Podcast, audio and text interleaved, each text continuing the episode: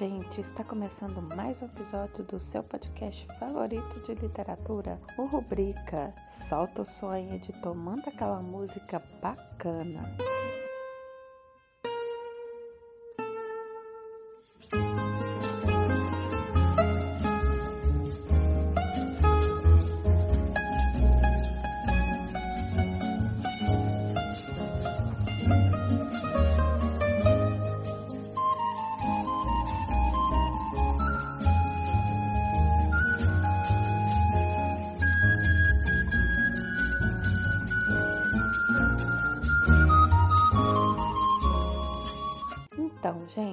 Para dar continuidade ao arcadismo, a gente vem falando disso há dois episódios, hoje é o nosso último episódio. E o que, é que ficou faltando? Nós falamos do contexto europeu, nós falamos do arcadismo em Portugal e agora a gente vai falar sobre o arcadismo no Brasil, o arcadismo em terras coloniais. Mas, para isso, eu convido meu parceiro de aventura nessa jornada de podcaster, Glaucio, é com você. Oi, gente, vocês estão bom? Último episódio do Arcadismo, o Arcadismo nas terras tupiniquins. Esse episódio tá sensacional, fique com a gente até o final, divirtam-se, aproveitem muito, muito, muito, muito.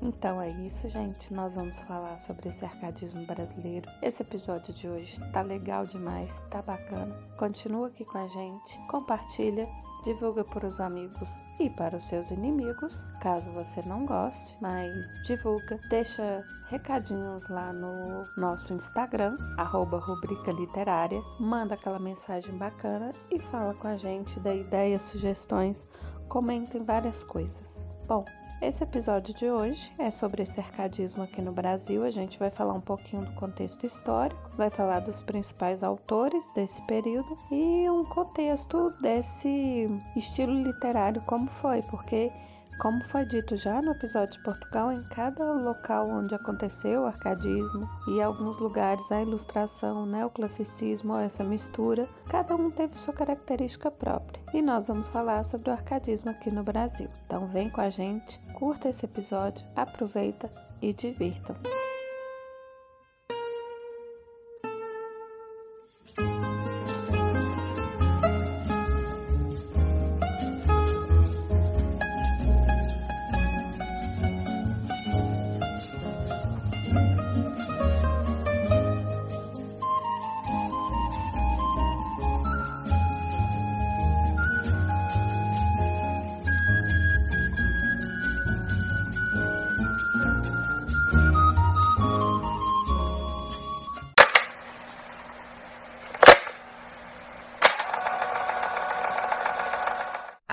Arcadismo no Brasil, arcadismo nas terras tupiniquins, ocorreu em meados do século XVIII e concentrou-se principalmente na região de Vila Rica, atual Ouro Preto, aqui na nossa maravilhosa Minas Gerais. Esteve diretamente ligado ao crescimento urbano das cidades do estado e sofreu influências de outros movimentos intelectuais, como, por exemplo, o Iluminismo. A escola literária, o arcadismo, sucedeu o barroco e é conhecida também como neoclassicismo começando pelo começo. Bora!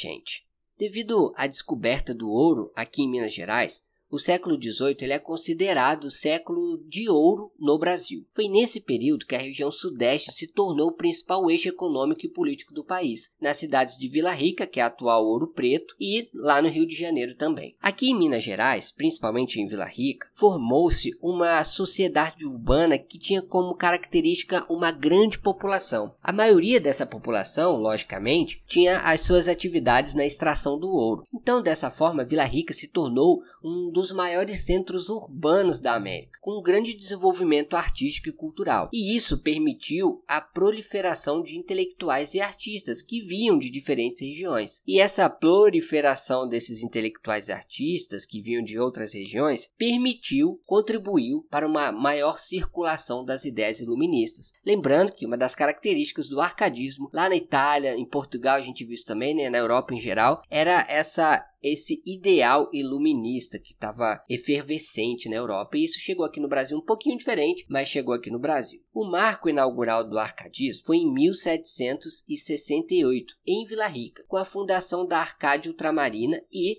a publicação de obras poéticas do Cláudio Manuel da Costa. E só um parênteses aqui, né? Esse nome ultramarino, ele alude à questão de essa Arcádia que é criada além mar, né? Você tem que atravessar o Oceano Atlântico. A gente tinha as escolas Arcades lá na Itália, por exemplo, que influenciou muito a formação da Arcádia aqui no Brasil. A gente tem em Portugal, que a gente viu no último episódio. Então essa Arcádia ultramarina é nesse sentido, né, de atravessar o mar, além mar, atravessar o oceano, ultramarina. Fecha parênteses. E essa Arcádia ultramarina, ela foi construída não nos mesmos moldes das Arcádias europeias, mas a Arcádia Ultramarina é a primeira geração literária brasileira. Ó, mas vamos entender melhor os fatos. Pensa aqui que quando a gente está falando do arcadismo do Brasil, nós estamos falando do ainda do Brasil colônia, certo? Dito isso, vamos imaginar, imagina aí comigo, o quanto que as coisas demoravam para sair lá da Europa e chegar até aqui no Brasil, colônia. Beleza, mas estamos falando do século XVIII, o século do ouro no Brasil, né? Então, Minas Gerais bombando, Vila Rica, né, bombando, Rio de Janeiro também, mas especificamente Vila Rica, bombando ali com essa questão do ouro. E essa elite que se formou ali em Vila Rica, o que, que acontecia? Essa elite mineira vai fazer o quê? Vai mandar os seus filhos estudarem na Europa. Então, os filhos vão estudar em Portugal, em Coimbra e etc. E naturalmente eles retornam para o Brasil. E como eles chegam aqui no Brasil? Eles chegam com esse contato com a cultura europeia. Ou seja, chegam com esse contato com o iluminismo, as ideias iluministas que estavam predominantes na Europa naquele período do século XVIII. É esse mesmo iluminismo que a gente viu nos episódios anteriores, né, sobre a Arcádia italiana e também a lusitana, esse iluminismo que influenciou o arcadismo europeu. Então, esses filhos da elite mineira que foram estudar na Europa, né, Universidade de Coimbra, a famosa Universidade de Coimbra, etc eles retornam para o Brasil munidos desses ideais iluministas e dessa ideia da Arcádia, principalmente da Itália, que influenciou muito, a gente viu nos outros episódios. Beleza, mas vamos pensar uma coisa aqui. Esses filhos da elite mineira, eles vão estudar fora, vão estudar na Europa, têm esse contato com esse neoclassicismo europeu, com as ideias arcádias, o iluminismo e tudo. E quando retornam para o Brasil, existe um choque de cultura. Afinal, eles estão vindo da Europa, eles estão tendo contato com a ideia dominista e chegam num país que ainda é uma colônia. E além disso, quem predominava quando eles retornam era o barroco. Quer dizer, aquelas expressões exageradas, tudo que o arcadismo, a gente viu nos episódios anteriores, queria ir contra. Olha o tamanho do choque cultural dessa galera que retorna para o Brasil após esse contato, essa imersão no arcadismo europeu, no, nas ideias iluministas, no neoclassicismo europeu. Daí tem uma, um ponto que é importante a gente destacar aqui nessa introdução, que é quando a gente vai falar sobre a chegada da família real ao Rio de Janeiro, lá em 1808. Por quê? Porque com a chegada da família real no Rio de Janeiro, nasce a chamada escola setecentista. A família real, ela com suas medidas político-administrativas, permitiu a introdução do pensamento pré-romântico no Brasil. E isso é importante da gente entender, porque vocês vão ver logo mais neste mesmo episódio que ali vai tocar nestes pontos específicos sobre esse pré-romantismo brasileiro. E entre as características desse movimento aqui no Brasil, eu tenho que destacar a introdução das paisagens tropicais, também a valorização da história colonial e ainda a luta pela independência e ali o início do nacionalismo. Mas isso é uma coisa que a gente vai ver um pouquinho mais para frente neste episódio e nós vamos aprofundar mais ainda sobre isso, sobre esse pré-romantismo, no próximo episódio da série sobre movimentos literários. Agora vamos falar, é necessário falar sobre o arcadismo na literatura.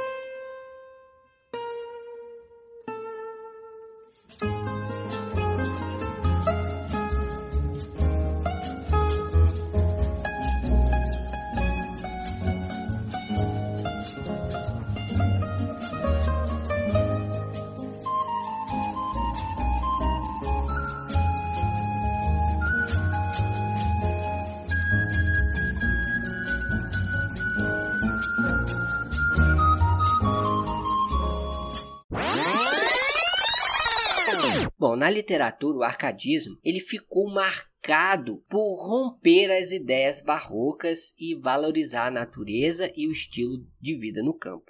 Nós vimos isso dos dois episódios anteriores. Isso era uma característica geral, tanto na Europa quanto no Brasil. Agora pense comigo, eu falei com vocês que a elite mineira mandava seus filhos estudarem na Europa, eles tiveram contato né, com o arcadismo europeu, com as ideias iluministas, voltam, encontram um Brasil colônia, encontram um Brasil barroco ainda, um choque de realidade muito grande né, para esses que retornavam da Europa. Então, era meio que aquele sentimento de olhar para aquilo, com aquele Brasil colônia, olhar para aquele barroco e perceber que, nossa, mas isso daqui tá tão over, isso tá tão ultrapassado, vamos mudar tudo isso, meu Deus, que coisa horrível e etc. Porque era uma das características do arcadismo na literatura essa esse contrapor, esse romper com as ideias barrocas. Então imagina a, essa esse choque, sabe? A, a intensidade desse choque cultural desses que retornavam da Europa. Isso é interessante da gente pensar. Mas continuando nossa introdução sobre o arcadismo, arcadismo na literatura. Bom, esse movimento literário, o arcadismo, ele representou os anseios ali da vida burguesa em que os poetas eles costumavam criticar e desprezar a vida nas grandes cidades e centros urbanos, mas muito pela por causa né, da agitação e pelos problemas da vida moderna. E a gente também viu isso, viu muito sobre isso nos episódios anteriores. As principais diferenças que a gente tem que destacar entre o barroco e o arcadismo são as seguintes. Esses dois movimentos são diferentes, ainda que similares, porque o arcadismo veio para contrapor o barroco e ambos são movimentos artísticos com inspirações europeias que tiveram um grande destaque na veia artística brasileira. O barroco ele surgiu a partir de uma oposição religiosa, dividindo ali os pensamentos em antropocentrismo, né, que é o homem no centro das coisas, e o teocentrismo, que é Deus no centro das coisas. E aí dessa forma, as produções artísticas desse movimento, né, do barroco, passaram a ser usadas para e expressar o que se pensava, sempre mostrando alguma divisão de conflito. E o exemplo que eu posso citar, para a gente lembrar dos episódios que a gente viu do Barroco, esse conflito entre o bem e o mal. Já o arcadismo, ele surgiu com uma reação ao Barroco e representou o equilíbrio.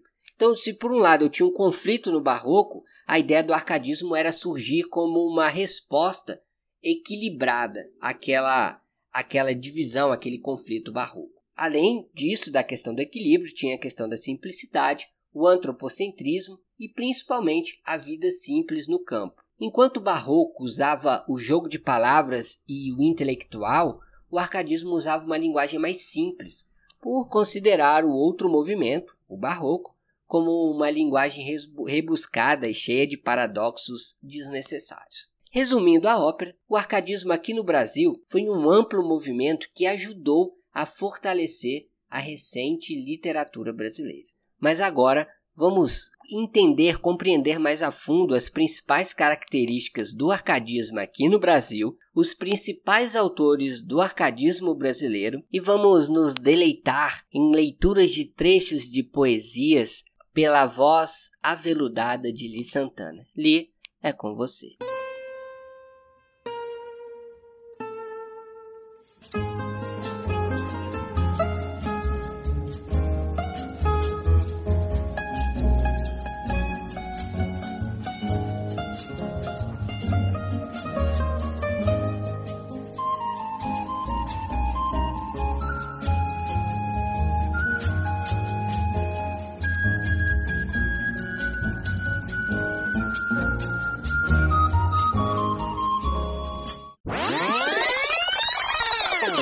Depois dessa aula do Glaucio, eu vou trazer para nossa conversa Antônio Cândido e o seu sistema literário. Lembra que eu já falei disso em outros episódios, então eu vou retomar essa ideia. Só que antes disso, eu vou trazer algumas observações que o próprio Cândido fez sobre classi neoclassicismo, ilustração e arcadismo. Para ele, esses conceitos se misturam e se diferem. Se diferem conforme autores, o momento e setores. Ele vai dizer que o arcadismo ele permite englobar os outros. Vou ler nas palavras dele. A sua grande vantagem é que, sendo um nome convencional, permite englobar os outros dois aspectos principais do movimento sem suprimir a ideia dos outros.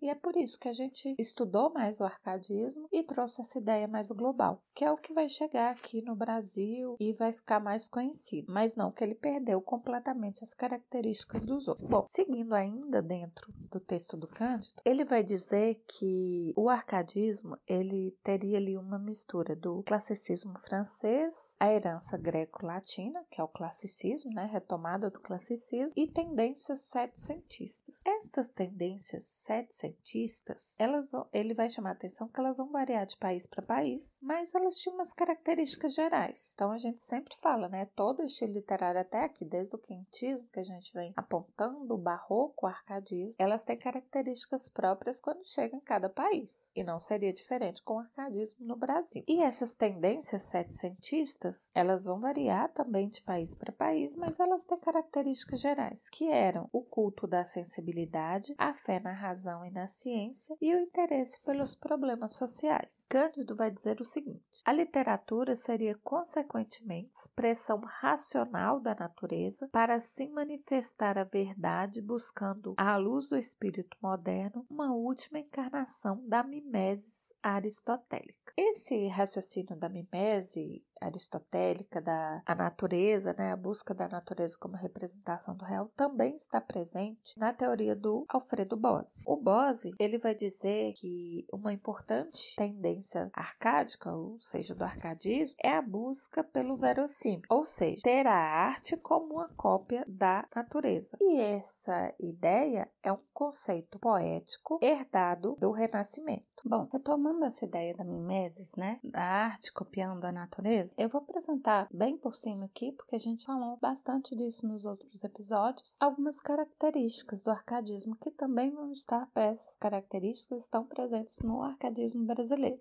A clareza, a ordem lógica, a simplicidade, a adequação ao pensamento, que aí a gente pensa no racionalismo, né, no iluminismo, a reconquista da naturalidade são algumas características da poesia arte. Então isso estava misturado e uma coisa puxando a outra. Bom, a busca pelo equilíbrio e pela regularidade formal. A gente já disse isso antes, mas lembra lá, o barroco era cheio de figuras de linguagem excessivo, uma linguagem bastante rebuscada. O arcadismo entra cortando tudo isso, a linguagem é extremamente simples. Eles são apegados à forma, no caso no Brasil, muito soneto foi presente. Tem ali uma regularidade formal em suas poesias. Lembra que o poesia do Gregório de Matos ela tinha a gente até postou lá no nosso Instagram, rubrica literária. Quem quiser dar uma olhada, tem a poesia. E a poesia ela é escrita que ela faz um desenho com o próprio escrito da forma que ele criou. Já no arcadismo não tem isso. Não tem a forma é própria, é a forma do quase soneto mesmo, que é a maioria que eles usavam. Então eles têm essa regularidade formal e a busca por uma linguagem mais simples, mais simples. Além disso, complementando essa linguagem simples, essa clareza clareza, como que você vai falar claramente para outros entenderem de coisas muito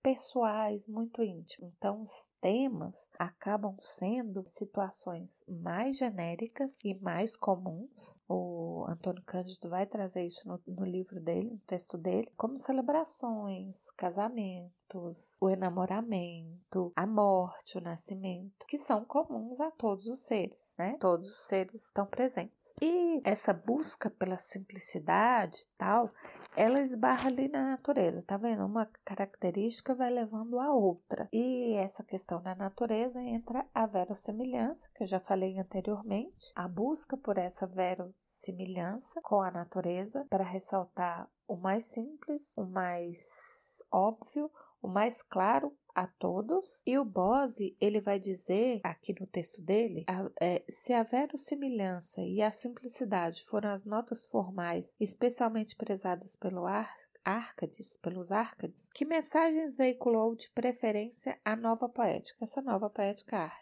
né? Então ele vai dizer o seguinte, que essas figuras bucólicas, então você chega na natureza e a gente entra no bucolismo, que é uma característica que todo mundo cita do arcadismo. Só que esses poetas, que o, o Bose vai lembrar aqui no texto dele, esses poetas não viviam no campo lindamente, eles eram urbanos. Então eu vou ler um trechinho aqui que é bem interessante. E de fato, se dermos uma vista d'olhos na história da poesia bucólica, verificamos que ela tem vingado sempre em ambientes de requintada cultura urbana. Isso é importantíssimo. Então, assim, esses poetas viviam em, em é, ambientes urbanos e requintados. A palavra requintada aí não deve ser descartada, né? Ou seja, eram poetas com posses, com acesso a uma vida financeira estável, com dinheiro, né? De posição. Bom, o bucolismo foi para todos o ameno artifício que permitiu ao poeta, fechado na corte, abrir janelas para um cenário idílico onde pudesse cantar, liberto das contrições da etiqueta. Então, quando esse poeta Arcade fosse aqui no Brasil, fosse na Arcádia Lusitana, na Arcádia Italiana, não interessa, ele começa a cantar em seus versos, cantar aqui é simbólico, tá, gente? Em seus versos, esse, essa paisagem bucólica, o laguinho, o pastoreio, as ovelhas, tarará, ele está saindo de um, ele está fazendo um movimento interno, ele está saindo de dentro, que ele vive uma série de regras de etiquetas sociais na corte. Vila Rica não era a capital do Brasil, mas era a capital da província e era uma das cidades mais populosas naquele momento, naquele contexto. Então, acho que até mais que Nova York a verificar. Então, você sai dessa cidade, que naquele momento é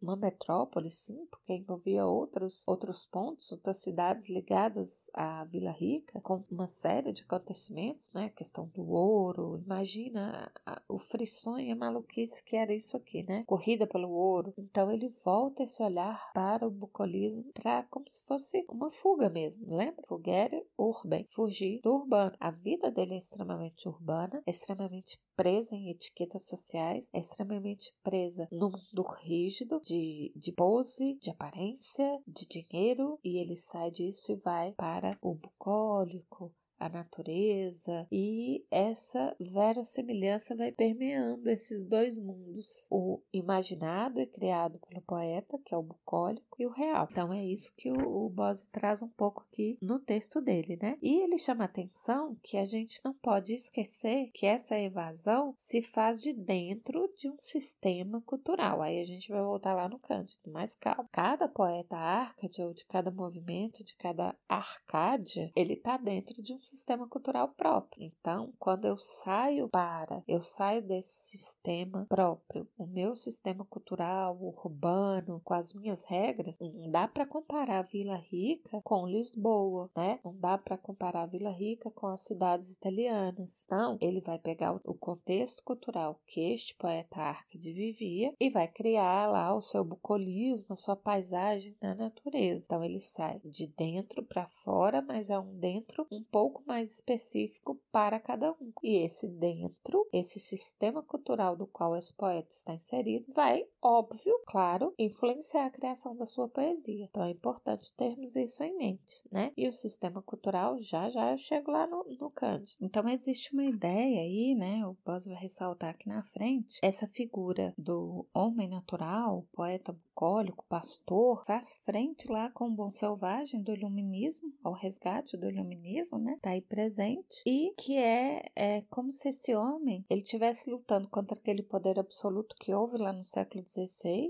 né, da igreja, da nobreza e tudo mais, e ele está recorrendo à liberdade que a natureza e que a própria razão trouxeram para ele. Então é importante pensar dessa forma e entender dessa forma. Mesmo aqui no Brasil, que o século XVI é, foi diferente do que aconteceu na Europa, há coisas semelhantes e essa busca por essa ruptura, né? E mesmo porque vale lembrar que o Brasil estava vivendo ainda um vamos chamar assim, mas não é esse o nome correto, um pós-barroco. Ainda havia presença do barroco em terras brasileiras, na arte, na literatura, né? Então as coisas se misturavam um pouco. E voltando ao que já foi dito anteriormente, que o Bose ressalta, é um movimento que sai de um dentro daquele poeta, daquele sistema cultural no qual aquele poeta está inserido, para um fora, que é essa paisagem bucólica natural. E essa natureza é a verossimilhança, sempre buscando isso, e com a linguagem simples e com a formalidade. E essa verossimilhança da natureza nos faz voltar lá na questão do classicismo, né, greco-romano, que eles colocavam a natureza como a forma, vamos dizer assim, mais primordial de, de realidade né? Então, essa volta. As características todas elas vão se, se misturando, uma vai levando a outra e vai trazendo a outra. E nessa questão da simplicidade da palavra, eu vou trazer um trechinho do texto do Antônio Cândido aqui que é importante. Com intuito meramente ilustrativo, poderíamos dizer que há em literatura três atitudes estéticas possíveis. Ou a palavra é considerada algo maior que a natureza, capaz de sobrepor-lhe as suas formas próprias, ou é considerada menor que a natureza, incapaz de exprimi-la, abordando-a por tentativas fragmentárias, ou, finalmente, é considerada equivalente à natureza, capaz de criar um mundo de formas ideais que exprimam objetivamente o mundo das formas naturais. O primeiro caso, que é aquele que a palavra é maior que a natureza, seria o barroco. O segundo caso, que é aquele que a palavra é menor que a natureza, é o romantismo. E o terceiro caso, que elas se igualam, é o classicismo. Lembrando que o classicismo foi muito retomado pelos poetas árcades, né? Isso é uma característica própria. Então eu vou reler o finalzinho aqui. Ou, finalmente, é considerada equivalente à natureza, capaz de criar um mundo de formas ideais que exprimam objetivamente o mundo das formas naturais. Ou seja, voltamos lá na questão da verossimilhança.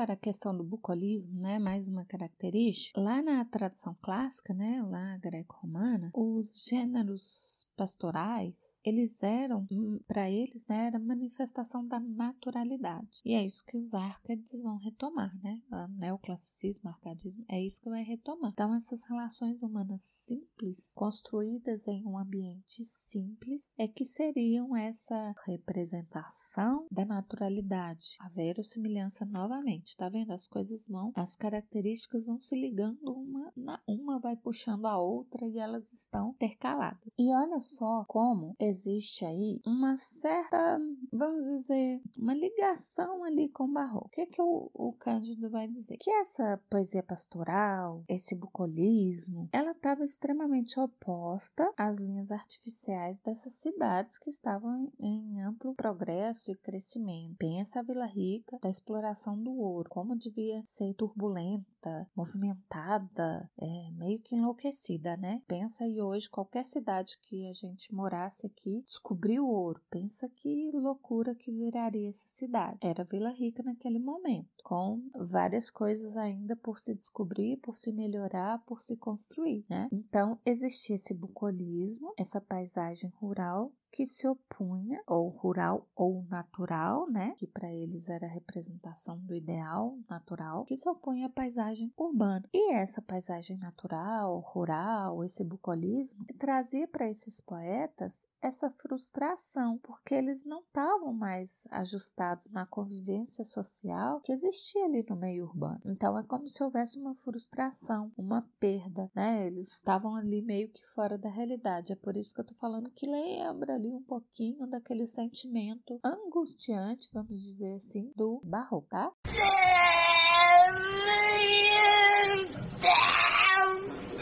Mais ou menos. mais ou menos, mais ou menos.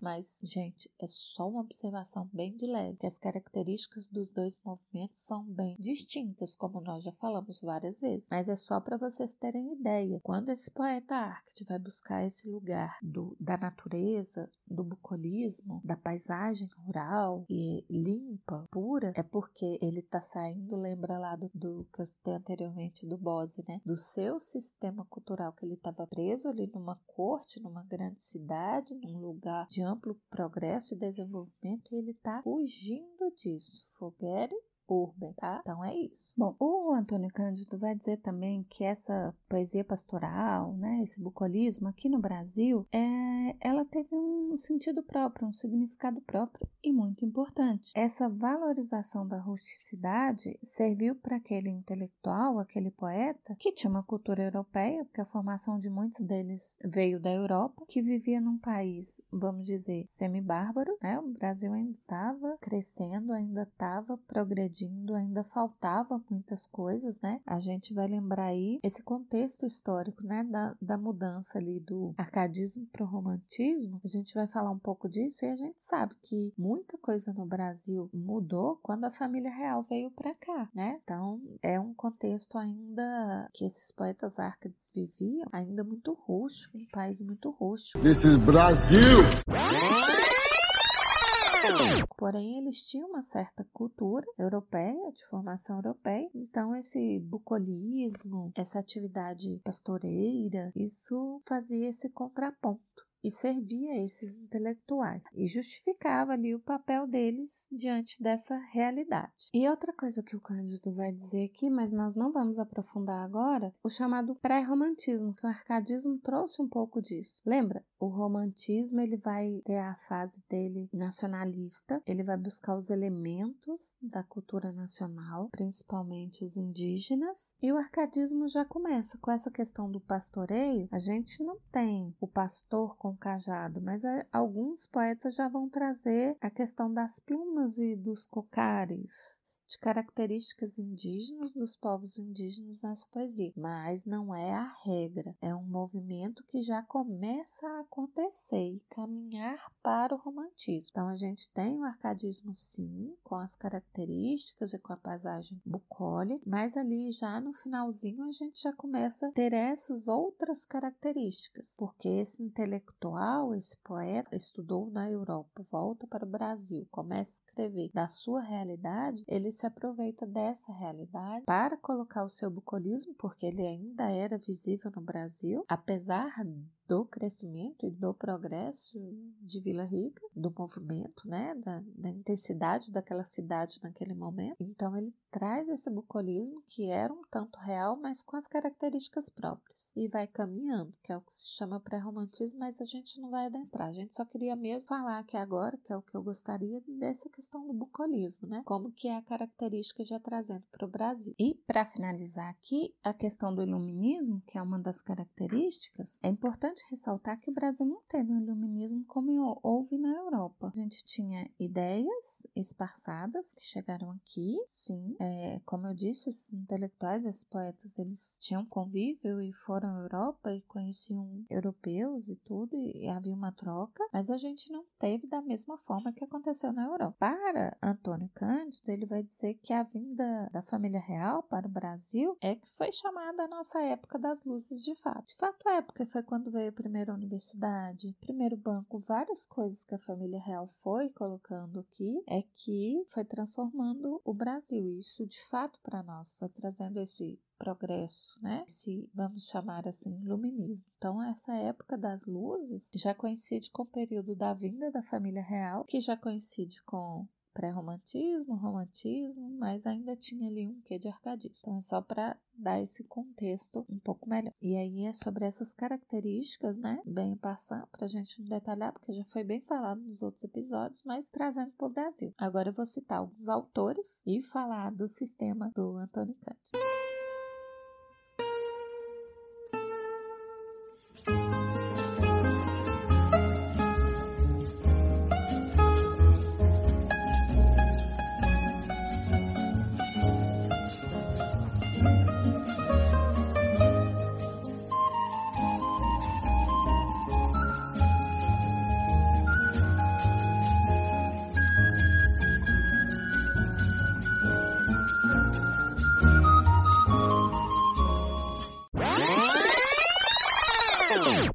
Bom, retomando a ideia do sistema literário. O Antônio Cândido, ele vai dizer que existem quatro temas que presidiram a formação da literatura brasileira como um sistema. Lembra que eu falei o que é sistema? Precisa ter uma grande produção literária, um certo número de autores, grande produção que eu falo assim, mais livros circulando, não basta um, dois ou três, né? Mais de um autor escrevendo. Essa literatura precisa circular entre possíveis leitores, né? E haver uma linguagem própria. Então, o Brasil estava, inclusive, a sua própria linguagem. O Brasil ainda estava criando naquele momento. Não dava para ser uma linguagem portuguesa. Embora, isso é, são as palavras do Cândido, embora o Bose vai discordar, como a gente já falou em todos os outros episódios. Bom, voltando. Então, como ele, ele vai dizer, a formação da literatura brasileira como sistema entre os anos de 1750 e 1880 vão ter quatro temas e estão ligados à elaboração de uma consciência nacional. Né? Isso vai eclodir lá na frente no romantismo. Uma consciência nacional, conhecimento da realidade local. Então a gente para de olhar para fora, né? Embora eu discorde que o Gregório de Matos já fazia isso, uma, uma realidade local, mas aí vai contrapor, né? Tinha uma grande produção, era só uma autora, enfim. Mas continuando aqui nos quatro temas. A valorização das populações aborígenes, no caso né, dos nossos povos indígenas, o desejo de contribuir para o progresso do país. Então, esses intelectuais estavam que queriam modificar aqui, eles não queriam só saber vir aqui, embora voltar para a Europa. A incorporação aos padrões europeus. Isso aí sempre tem, né? A gente sempre tenta seguir um modelo. No interior desses limites, os poetas cantarão as suas mágoas, os poetas Sócrates, a que ele está se referindo a eles. Os romancistas descreverão situações dramáticas, os ensaístas traçarão as suas formas. No fundo do desabafo mais pessoal ou da elucubração mais aérea, o escritor pretende inscrever-se naquelas balizas que dão à nossa literatura, vista no conjunto, esse estranho caráter de nativismo e estrangeirismo, pieguice e realidade, utilitarismo e gratuidade. Então é interessante ver que essas características perpassam sim a literatura brasileira em vários e vários momentos, né? Não só no arcadismo, e mesmo porque o período que o, o Antônio Cândido cita aqui vai além do arcadismo, chega lá no romantismo, né? 1750 a 1880, chega até ali em inícios do realismo. Então essas características que são opostas, né? Nativismo estrangeirismo, pieguice, realidade, utilitarismo e gratuidade elas permeiam sempre o nosso fazer literário.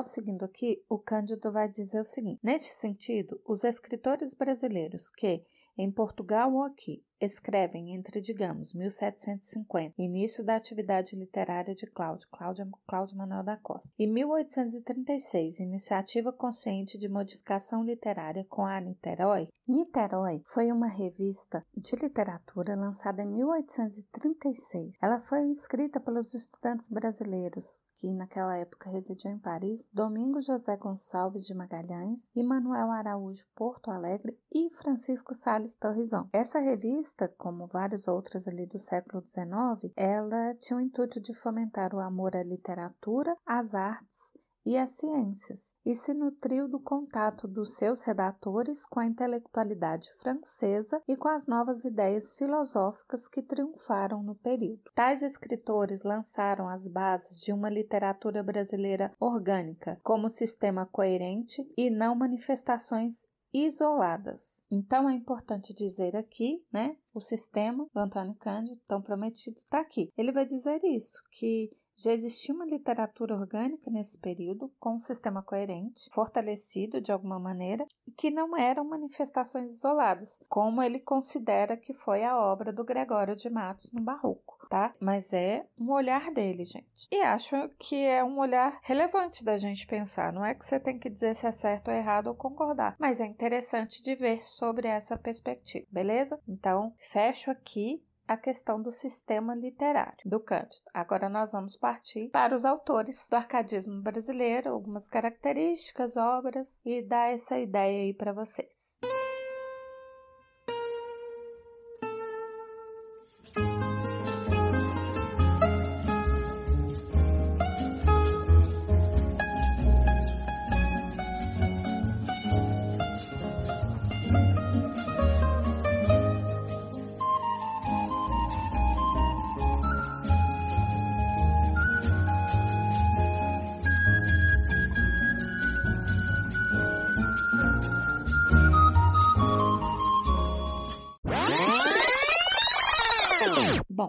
Arcadismo começa no Brasil em 1768 com as obras poéticas de Cláudio Manuel da Costa. Quem foi esse poeta? Cláudio Manuel da Costa foi um brasileiro nascido em Vargem do Itacolomi, em Minas Gerais, e morreu em Ouro Preto. Ele nasceu em 1729 e morreu em Ouro Preto em 1789. Ouro Preto, Vila Rica, né?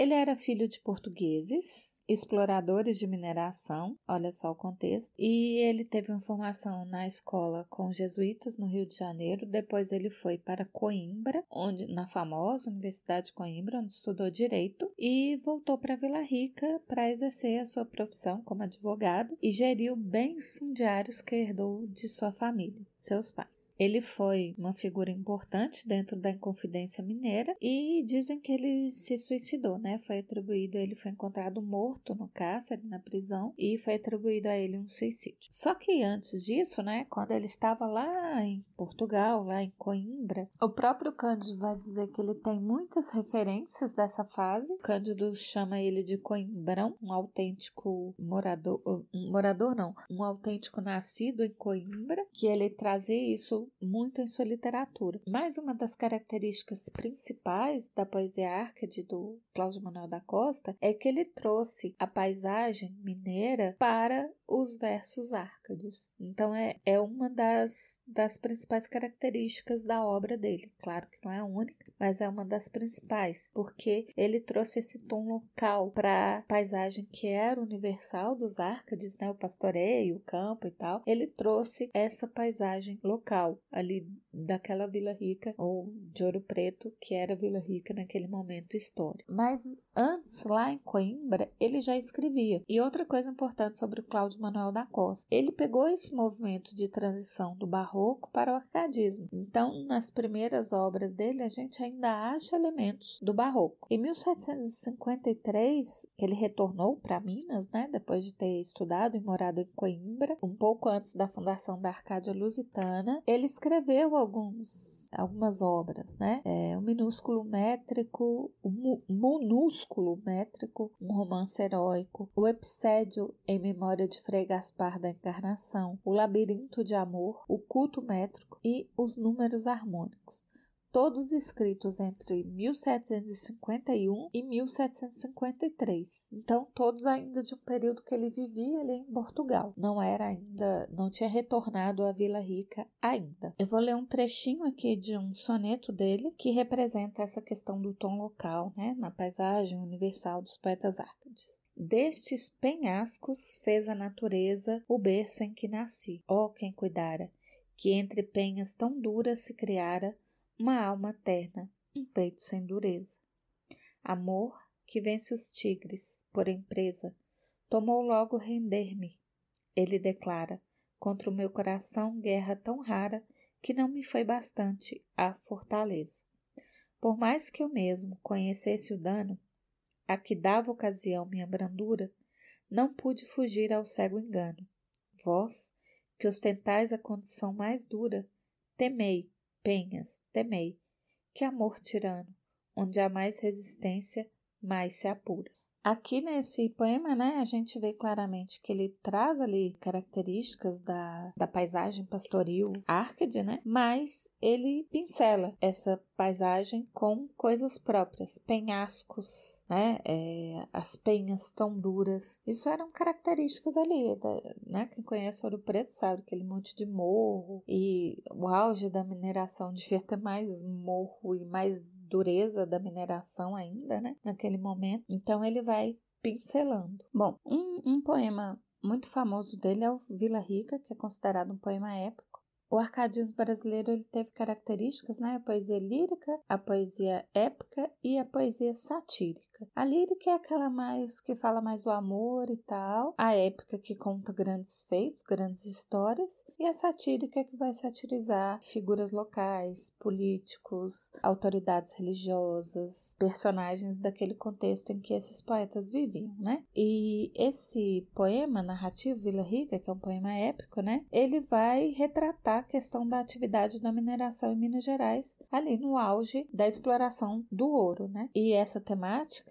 vai aparecer em outras obras dele e de outros poetas também. Voltando só um pouquinho sobre a questão do tom, que o, de, o, o tom da paisagem local que ele imprimiu em seu texto, o Antônio Cândido vai dizer o seguinte: Não será excessivo acrescentar que, enquanto a maioria dos poemas pastoris, desde a antiguidade, tem por cenário prados e ribeiras, nos de Cláudio a vultosa proporção de montes e vales, mostrando que a imaginação não se apartava da terra natal, e nele a emoção poética possuía raízes autênticas, ao contrário do que dizem frequentemente os críticos, inclinados a considerá-lo mero artífice. Então, o que ele está dizendo aqui é que não era só hum, ele quis botar um negocinho diferente, ah, eu quero botar um detalhe diferente aqui para chamar atenção.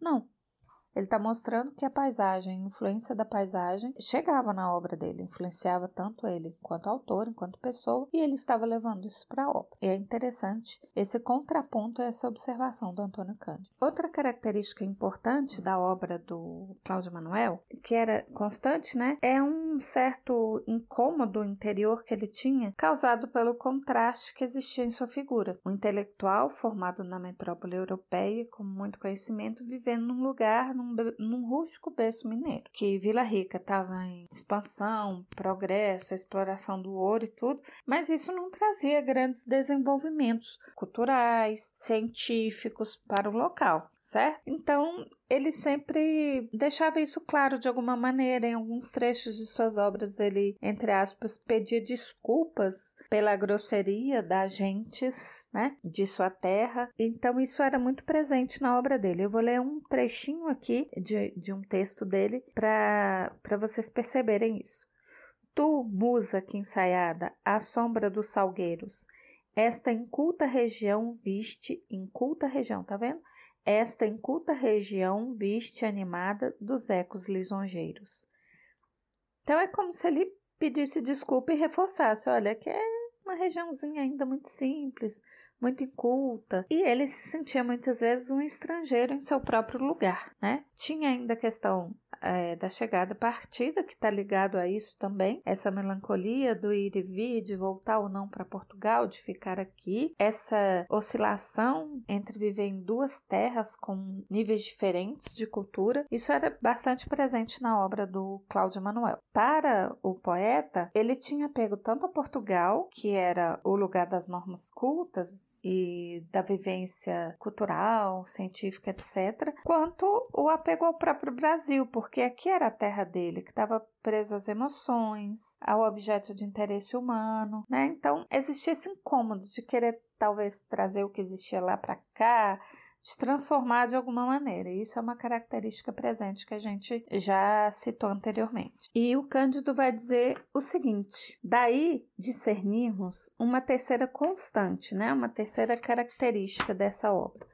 o esforço de exprimir no plano da arte e dentro dos moldes cultos a realidade e os problemas da sua terra. E aí, sobre o Cláudio Manuel, é isso, né? Vamos passar para o próximo poeta. A Antes de seguir, preciso falar uma coisa importante que eu estava me esquecendo de referir.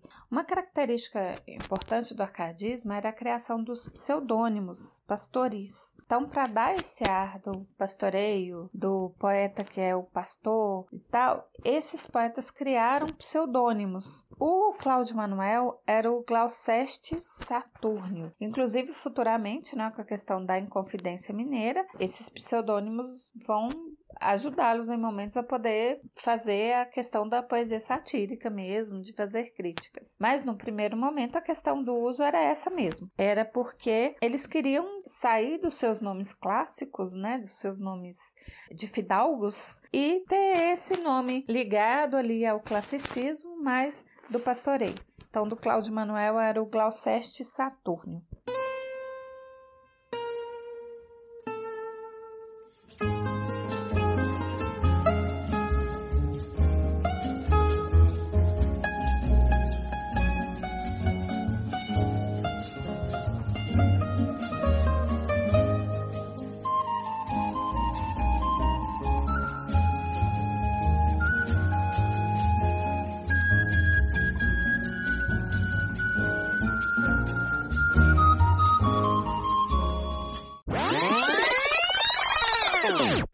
Próximo poeta citado é o Basílio da Gama. José Basílio da Gama nasceu no Arraial de São José do Rio das Mortes, que hoje é Tiradentes, em Minas Gerais, em mil, no ano de 1741 e ele faleceu em Lisboa em 1795. Ele era um estudante jesuíta. Quando o decreto da expulsão dos padres o atingiu, ele foi para a Itália e Portugal e recebeu ali proteção do Marquês de Pombal. E aí ele volta, né, ao Brasil. Mas o Basílio da Gama, ele carrega uma certa ambivalência né? Como ele teve essa proteção do Marquês de Pombal e ele vai criar um, um poema O Uruguai, que é famoso, a obra dele mais famosa. Para o Bose, ele vai tentar conciliar nesse poema épico, heróico, a louvação ao Marquês de Pombal e o heroísmo aos povos indígenas. E aí ele jogou sobre os jesuítas a cara do vilão. Não era o português colonizador, mas sim os jesuítas que eram os vilões. Ele é um pouco criticado por isso, por essa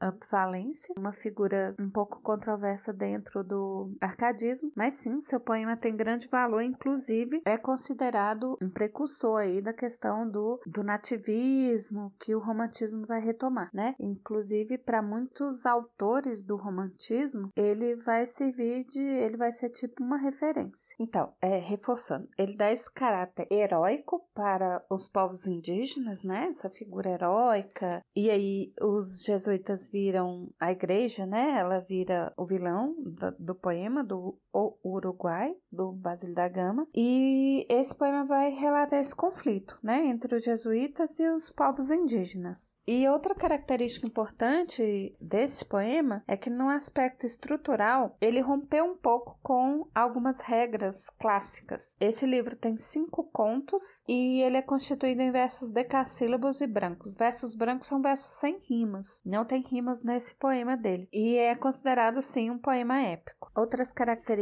né, da obra do Basílio da Gama. Ele vai retratar a natureza, tem as imagens já mais densas e rápidas, a natureza descrita. Isso já é uma característica ali que estava caminhando para o paisagismo romântico. A natureza ela, é como se ela ficasse agora mais em segundo plano, né? Que no arcadismo é primeiro, mas ele já traz ali uma natureza mais, mais como paisagem e uma paisagem mais em segundo plano. Ele produzia efeitos sonoros com o uso de vogais e de consoantes. Tinha a face na mão e a mão no tronco de um fúnebre cipreste que espalhava melancolia e sombra.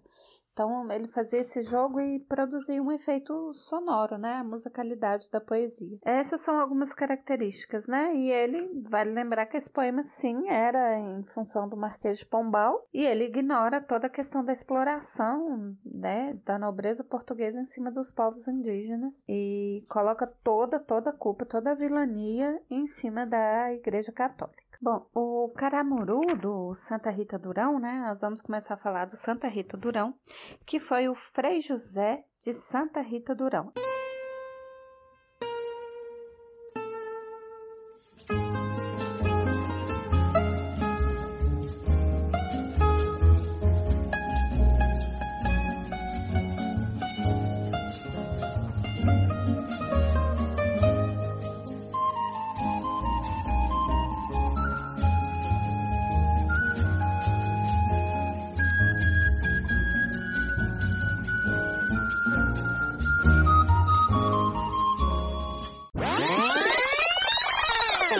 Frei José de Santa Rita Durão nasceu em Cata Preta, Minas Gerais, em 1722 e morreu em Lisboa em 1784. Ele estudou no Colégio dos Jesuítas, no Rio de Janeiro, doutorou-se em Filosofia e Teologia em Coimbra, né, Portugal. Depois ele passou para a Ordem de Santo Agostinho, mas desavenças religiosas, ele acabou fugindo para a Itália, onde viveu um período de 20 anos e onde começou a escrever o seu Caramuru.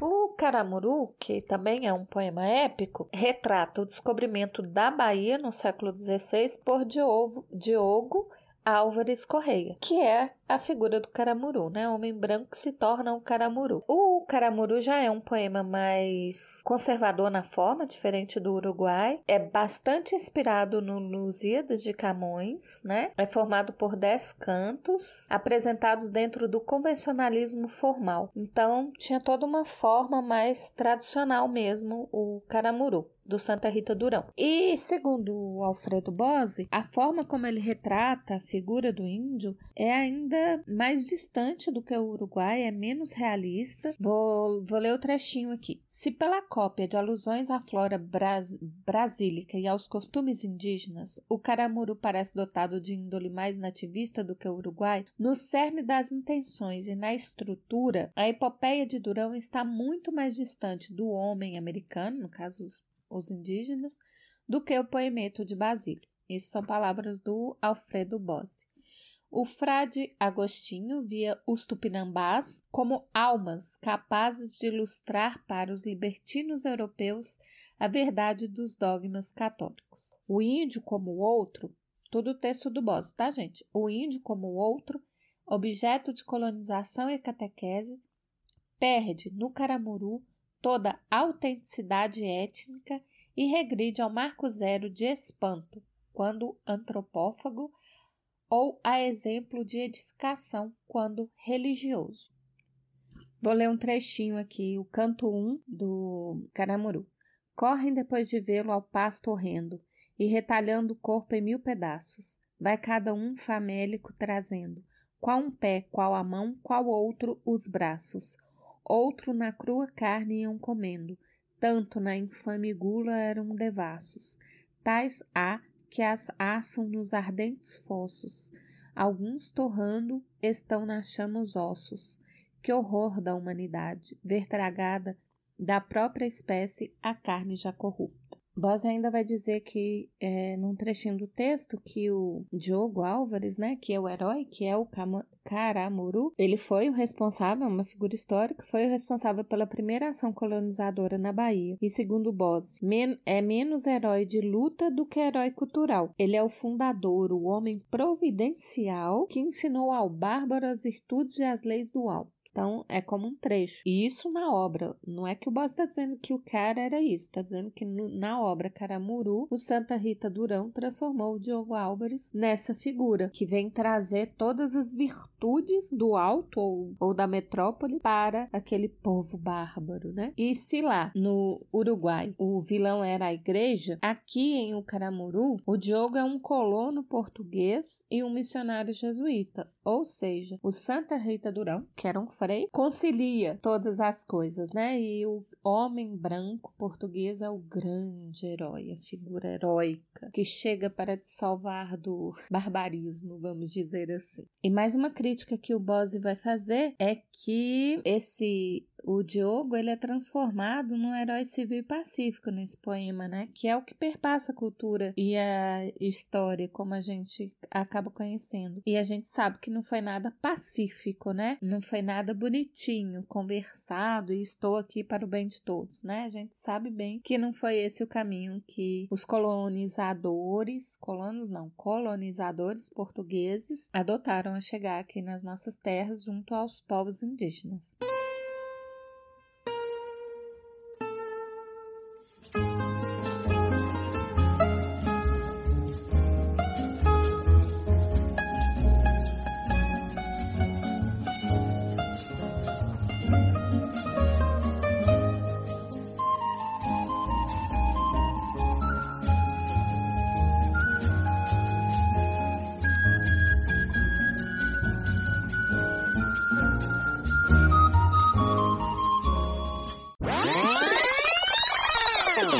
Inácio José de Alvarenga Peixoto nasceu no Rio em 1744 e morreu em Abanca, em Angola, em 1792. Ele também doutorou em leis pela Universidade de Coimbra e foi ouvidor no Rio de Janeiro, perdão, no Rio das Mortes, onde ele conheceu sua esposa Bárbara Eliodora. Ele era proprietário de terras no sul de Minas e foi participante da Inconfidência. Ele foi preso e desterrado e veio a morrer no presídio africano. Com a prisão do Alvarenga Peixoto, né, e o degredo para as terras africanas, enfim, o desterro, na verdade, muito de sua obra se perdeu, é o que o Cândido vai dizer. E o que ficou pra gente foram o que a gente consegue encontrar e foram algumas obras e muitas de ou evocação de suas musas ou odes de homenagem, no caso ao Marquês de Pombal. E o Bose, ele vai criticar o Alvarenga Peixoto, falando que sim, que ele era um déspota,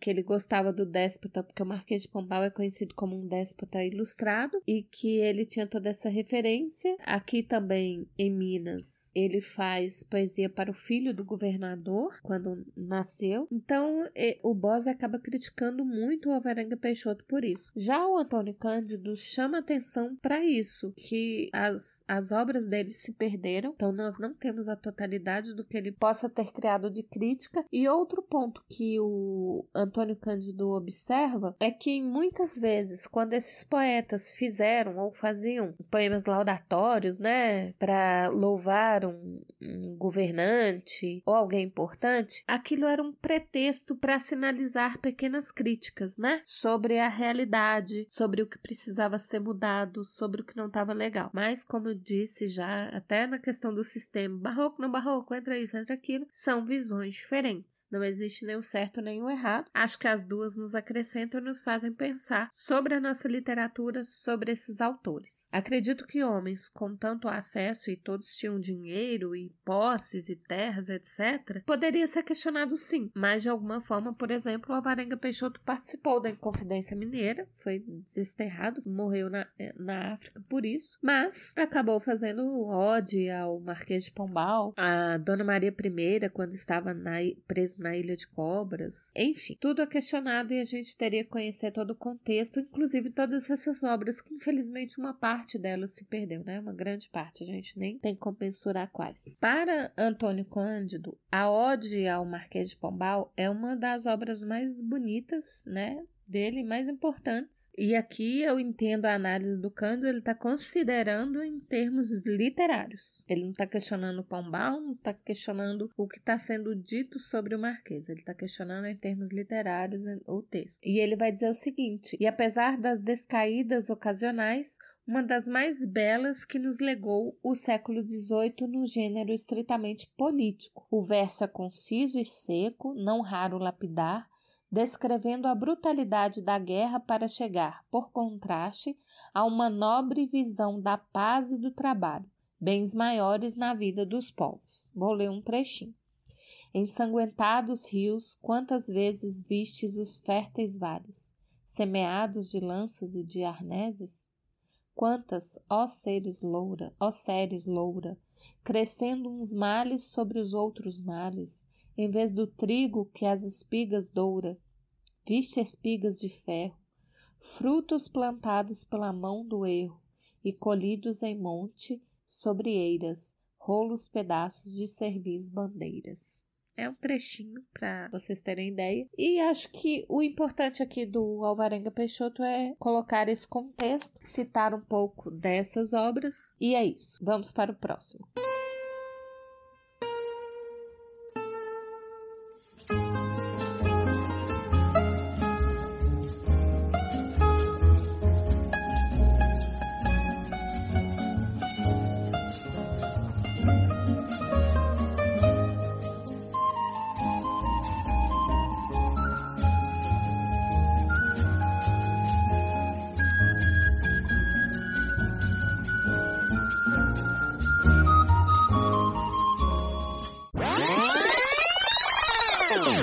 Manuel Inácio da Silva Alvarenga, mais um Alvarenga, né? Ele nasceu em Vila Rica em 1749 e morreu no Rio de Janeiro em 1814. Fez humanidades no Rio e cânones em Coimbra entre 1773 e 1776, período em que defendeu com ardor a nova política educacional do Marquês, como testemunha o seu poemento herói cômico O Desertor, sátira da rançosa pedagogia coimbran. Voltando para o Brasil, advogou em Rio das Mortes, fixando-se depois no Rio como professor de retórica e poética, membro ativo da Sociedade Literária desde 1786, fez-se reconhecer pelas ideias afrancesadas, o que lhe custou três anos de prisão. O pseudônimo do Silva Varenga era Alcindo Palmireno.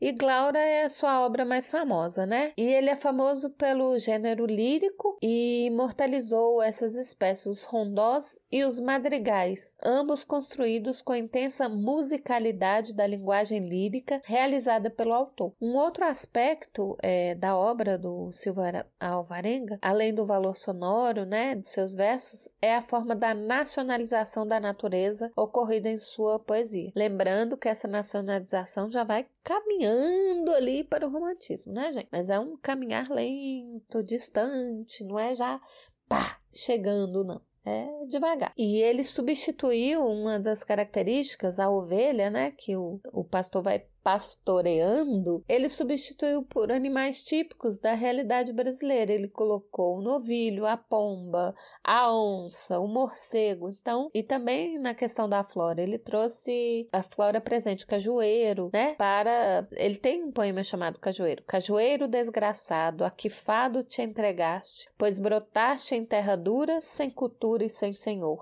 Olha, mais uma vez falando da questão da terra, né? Só que aqui é, agora é ele. No teu tronco pela tarde, quando a luz do céu desmaia, o novilho a testa ensaia, faz alarde do valor. Para frutos não concorre, este vale ingrato e seco. Um sem ruga, murcho e peco, outro morre ainda em flor muito bacana. Quem falava dessa questão aí era o Cláudio Manuel, né, gente? Que eu não finalizei a referência, essa dicotomia e esse contraste entre o país de origem com pouca cultura e o intelectual que veio de Portugal com muita cultura, né? Ele também fez a mesma coisa. Então, esses, a característica dele é isso, são os rondós, essa musicalidade nos versos, e ele, o, o seu principal obra é Glaura, ele tinha o uso do pseudônimo e essa e trazer essa paisagem, né? O Cláudio Manuel trouxe a questão dos montanhas, dos montes, da questão rochosa, né? Minera da mineração ali, saindo do prado e das planícies, e ele traz o cajueiro, a novilha, né, para essa presença de uma flora e de uma fauna mais brasileiras e menos europeias. É muito interessante isso.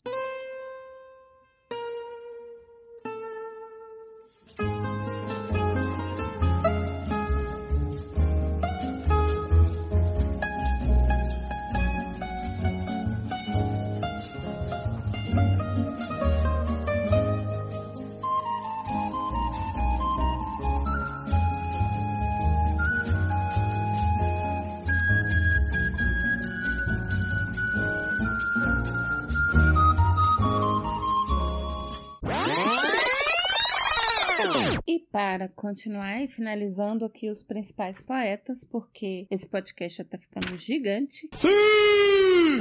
A gente vai com um que eu acho que é um dos mais conhecidos de todos, que é o Tomás Antônio Gonzaga, o Dirceu de Marília, né? Vamos lá. Tomás Antônio Gonzaga nasceu em Porto, em 1744 e morreu em Moçambique, não se tem ao certo a data, em 1810. Ele era filho de um magistrado brasileiro e passou a infância na Bahia, onde estudou com jesuítas. Formou-se em cânones em Coimbra, para cuja faculdade preparou a tese sobre direito natural. Exerceu a magistratura em Beja durante alguns anos. Em 1782, ele chega a Vila Rica para exercer a ouvidoria e a procuradoria. Cedo cedo começam as suas desavenças com as autoridades locais. O motivo do, do livro, né, Cartas Chilenas, é serem anônimas, porque ele conhecia muita gente e era conhecido de muitos, né? Porque não é só você conhecer, você ser conhecido também. Mas também o seu idílio com a adolescente Maria Joaquina Doroteia de Seixas, a Maria das Liras, ou a Marília de Irceu. Nomeado desembargador da relação da Bahia, esperava casar para partir, quando ele é delatado e preso como conjurado e conduzido à Ilha das Cobras. Julgado depois de três anos, degradam-no para Moçambique. Aí obtém uma alta posição administrativa e se casa com Dona Juliana Mascarenhas, filha de um riquíssimo mercador de escravos. E é engraçado observar que todos que participaram da Inconfidência, exceto o Cláudio Manuel, que se matou, na, é dito que se matou na prisão, os demais todos tiveram tiveram um exílio confortável, vamos dizer assim, né? Nenhum deles, brancos, ricos, fidalgos, foi condenado a ser esquartejado, né? Mas é só um detalhe a se pensar, né? Justiça igual para todos? Será mesmo? Só questionamentos. Este podcast está aqui para falar sobre literatura e jogar algumas pulguinhas atrás das orelhas de todo mundo. Sigamos. Bom, Tomás Antônio Gonzaga, acho que muita gente já teve que ler Marília de Dirceu para vestibular, para Enem, assim como as cartas chilenas. Ele, por ser um homem de letras, já, né, e, e ter vivido tanto tempo ali em Coimbra, todos passaram, quer dizer, a maioria deles passou por Coimbra ou colégios jesuítas, a formação, né, e ele tinha uma amizade mais próxima ali. Ele nasceu em 1744, mesmo ano do Alvarenga Peixoto, e ele tinha uma amizade mais próxima com Cláudio Manuel. E assim como Cláudio Manuel em, seus versos, o Tomás Antônio ele trazia um pouco da realidade brasileira, né, para aquele bucolismo árcade. Tava ali de alguma forma revelada. Vou ler um trechinho da, da Lira 3 do Marília de Disseu. Tu não verás, Marília, sem cativos, tirarem o cascalho e a rica terra, ou dos cercos dos rios caudalosos, ou da minada serra. Não verás separar ao, ao hábil negro do pesado esmeril à grossa areia, e já brilharem os granetes de ouro no fundo da bateia. Não verás derrubar os virgens matos, queimar as capoeiras ainda novas, servir de adubo a terra a fértil cinza, lançar os grãos nas covas. Não verás enrolar negros pacotes das secas folhas do cheiroso fumo, nem espremer entre as dentadas rodas da doce cana o sumo. Verás em cima da espaçosa mesa altos volumes de enredados feitos. Ver-me-ás folhear, os grandes livros e decidir os pleitos. Então, ao negar essa paisagem, vamos dizer assim, hostil, pesada, explorada, né? Ele está dizendo ali, olha, como está sendo tudo explorado, né? O ouro, as matas que estão sendo, os virgens matos que estão sendo derrubados, as capoeiras que estão sendo queimadas. Então ele está dizendo ali para ela que ela não vai ver isso, ela vai ver uma coisa bucólica, aquele homem entre os livros, né? E decidindo os pleitos. Ele está tirando ela daquela realidade que era visível e de alguma maneira bastante pesada e exploratória. Indiretamente, ele está denunciando aqui a questão da exploração absurda, né? Espremer para fazer a cana, para fazer o fumo, né? Queimar, queimar as capoeiras para servir de adubo, sabe? Então, há uma, ele traz essa realidade de uma maneira bem, bem sutil. Uma outra característica importante aqui da, do Marília de Disseu, né? Que para a crítica considerada a, a, principal produção lírica do arcadismo, ela já traz elementos ali em, em seu texto, em todo seu texto, ela já traz elementos do romantismo, né? Então, toda grande obra ela já vai puxando ali, trazendo elementos de um futuro, de, de características de outro estilo literário, eles vão conversando sempre entre si. Então ele tinha, né, as características bastante árcades, né? A representação do ambiente pastoril, como aquele cenário para um encontro amoroso e idílico, as referências à mitologia greco-romana, alusões a alguns escritores clássicos, interlocução com o eu poético e com essa natureza, o emprego do carpe diem. Então são características que estão sim presentes nesse texto dele. Vou ler mais um trechinho da lira 14 do Marília de Seu, mas esse é só um trechinho mesmo. Minha bela Marília, tudo passa. Olha só, Carpe A sorte deste mundo é mal segura. Se vem depois dos males a ventura, vem depois dos prazeres a desgraça.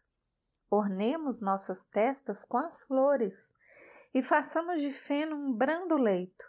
Prendamo-nos, Marília, em laço estreito, gozemos do prazer de sãos amores sobre as nossas cabeças, sem, o que, sem que o possam deter.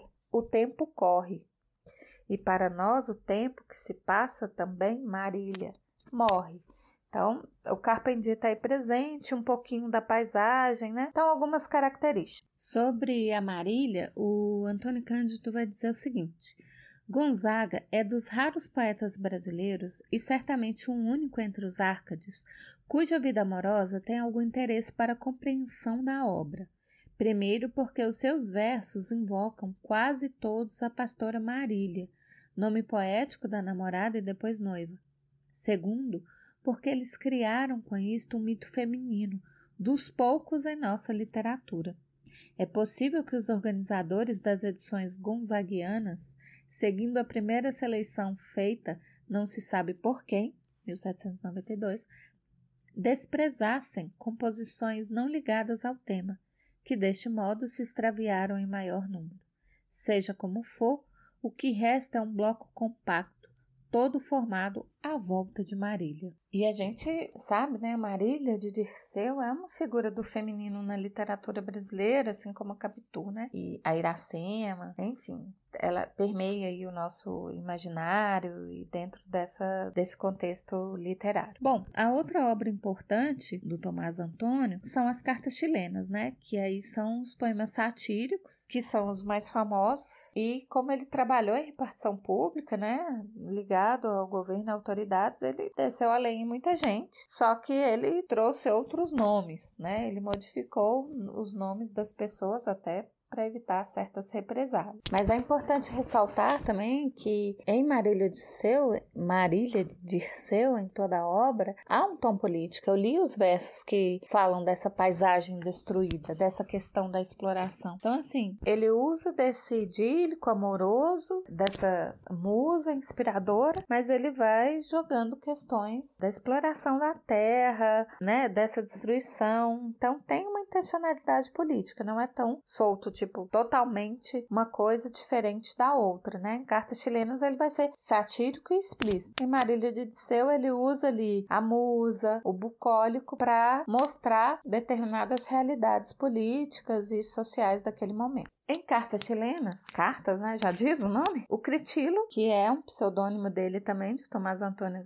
Gonzaga, que estava no, em Santiago, no Chile, não Gonzaga, mas o Critilo, ou seja, né, ele tira do contexto social e da paisagem local, ele não vai nem para Portugal, ele vai para uma outra realidade, escreve para Doroteu, que era o pseudônimo de Cláudio Manuel da Costa, sobre o fanfarrão Minésio, que era o governador chileno. Então ele tira ali daquele contexto, cria uma cidade, ó, uma cidade não tão fictícia, porque Santiago existe, mas uma outra realidade mais distante. Aí a gente vai lembrar o quê? Os Ma o Macondo, da, né, do, do Gabo. Você cria uma outra realidade, uma outra cidade. Eu não vou lembrar o nome da cidade, mas a cidade do incidente Antares, do Érico Veríssimo. Então você tira daquela realidade. Eu tô falando daqui, mas olha só, né? Não, é de Santiago, no Chile entendeu? E ele vai, esse fanfarrão Minésio tratava-se do governador de Minas, né? O Luiz da Cunha Menezes, mas sempre deixa ali uma pistazinha, olha só. Fanfarrão Minésio Menezes, né? Deixa uma pistazinha. Mas ele está falando que ele está escrevendo sobre o Chile, que não tem nada a ver com a realidade local. E essas cartas ele faz bastante satíricas e ele vai fazer críticas para este governante. Nas cartas chilenas são 12 cartas todas assinadas pelo Critilo e dirigidas a esse amigo Doroteu. Todos em tom o tempo todo satírico. Vou ler um trechinho. Amigo Doroteu, prezado amigo, abre os olhos, boceja, estende os braços e limpa das pestanas carregadas o pegajoso humor que o sono ajunta. Critilo, teu Critilo, é quem te chama. Ergue a cabeça da engomada fronha, acorda. Se ouvir queres coisas raras. Então, mais um trechinho. Então verás leões com pés de pato, Verás voarem tigres e camelos, verás parirem homens e nadarem os roliços penedos sobre as ondas. Essas são as coisas raras que ele diz que o Doroteu vai ver ao acordar. E essas coisas, coisas, né, raras, é o mundo às avessas, né? Leão pede pá, tigre voa, como assim? Homem vai parir, como assim, né? E sempre fazendo críticas o tempo todo e, e críticas pesadas, né? E com um tom satírico. É um texto divertido, gostoso de ler, eu recomendo. Quem quiser se arriscar, é uma obra que você encontra fácil, num preço em conta. Não sei dizer se ela é encontrada gratuitamente para e-readers, mas é uma obra divertida e vale o contexto histórico.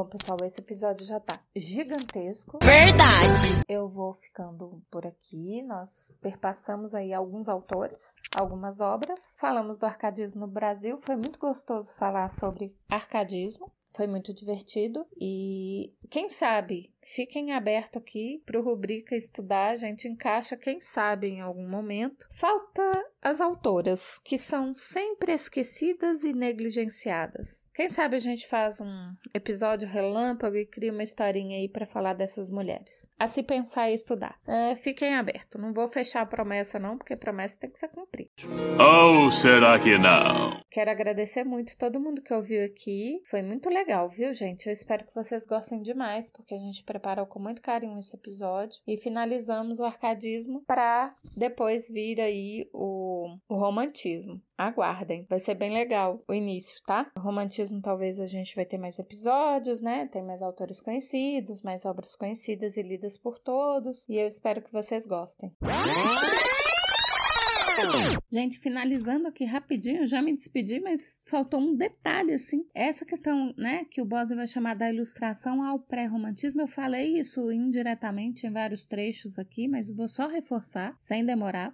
Ou será que não? Como as coisas eram híbridas, né? Ali a gente pega o Cláudio Manuel no início, ele tinha características do barroco, aí ele entra no arcadismo. A gente pegou vários aqui que tinham características já do romantismo, né? O pré-romantismo, trazendo ali o próprio Tomás Antônio e tal. Então, assim, esse hibridismo cultural é importante que fique desde o início desse, dessa série a gente tem falado isso. Não é tipo, hoje começou o arcadismo, amanhã acabou o arcadismo. Não funciona dessa forma, né? Existe sempre esse hibridismo, existe sempre uma obra que está puxando elementos já presentes ali de outro estilo, que já acontecia na Europa, que já acontecia no próprio Brasil. Então, passando rapidinho, é só para deixar isso, para vocês fixarem isso na cabeça, essa questão do hibridismo cultural e dessa passagem, que dentro do arcadismo a gente já tinha elementos ali do pré-romantismo, tá? Então que fique claro, quando a gente pega lá o Silva Varenga, que ele coloca cajueiro, que ele coloca os animais, já tá puxando ali. Então é só para ficar claro, foi falado, mas estou reforçando. Então, um beijo grande, gente. Obrigada aí pela audiência. Tomara que vocês curtam bastante, divulguem. Esse episódio foi feito com muito carinho. Até semana que vem e teremos muitas, muitas coisas legais aí. O próximo, não sei se é o próximo episódio, surpresa, surpresa. Mas a gente segue aí pra frente com o romantismo, tá bom? Muito obrigada e até a próxima. Ufa, chegamos até aqui. Olha, se você chegou até aqui neste episódio, você mesmo que estava escutando, parabéns.